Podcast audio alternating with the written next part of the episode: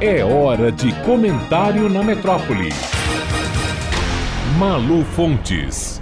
Olá, ouvintes da metrópole.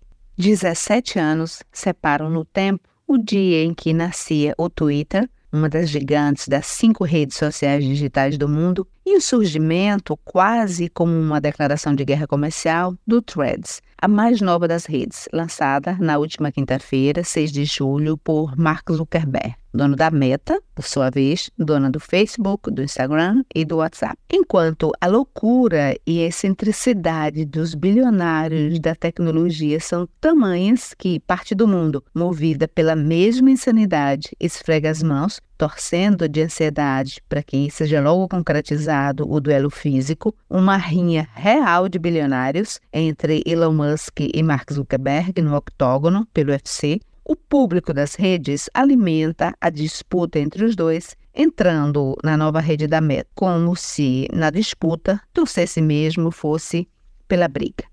Criada por Zuckerberg exatamente para disputar espaço, audiência, números e lucros, claro, com o Twitter, o Threads tinha apenas sete horas após o lançamento 10 milhões de usuários, sem, por enquanto, estar disponível em nenhum país da Europa por impedimentos da legislação europeia, cada vez mais rigorosa, com as restrições em torno dos modos como as big techs usam os dados que podem violar a privacidade dos usuários. Neste domingo, apenas três dias depois de estar disponível, o Threads já ultrapassava os 70 milhões de usuários, atraídos principalmente pelo apelo e pela comodidade e facilidade de migrar seus arrobas e seus seguidores do Instagram num clique. Numa redução quase rasteira, o Threads é uma espécie de braço do Instagram, no formato microblog de texto, com a palavra até 500 caracteres, sendo protagonista de conteúdo, sem ter dependência do apelo visual que o Instagram tem. Ou seja,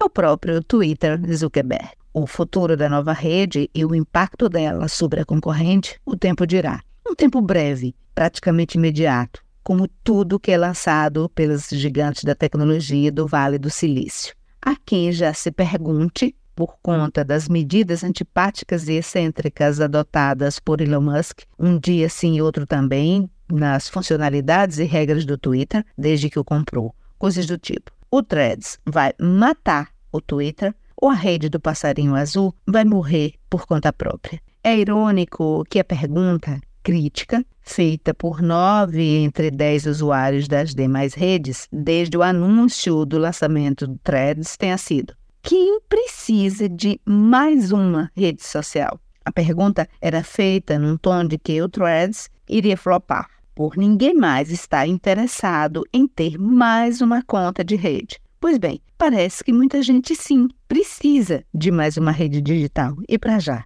Em apenas três dias, 70 milhões de pessoas disseram sim e aceitaram o convite de Zuckerberg. Malu Fontes, jornalista para a Rádio Metrópole.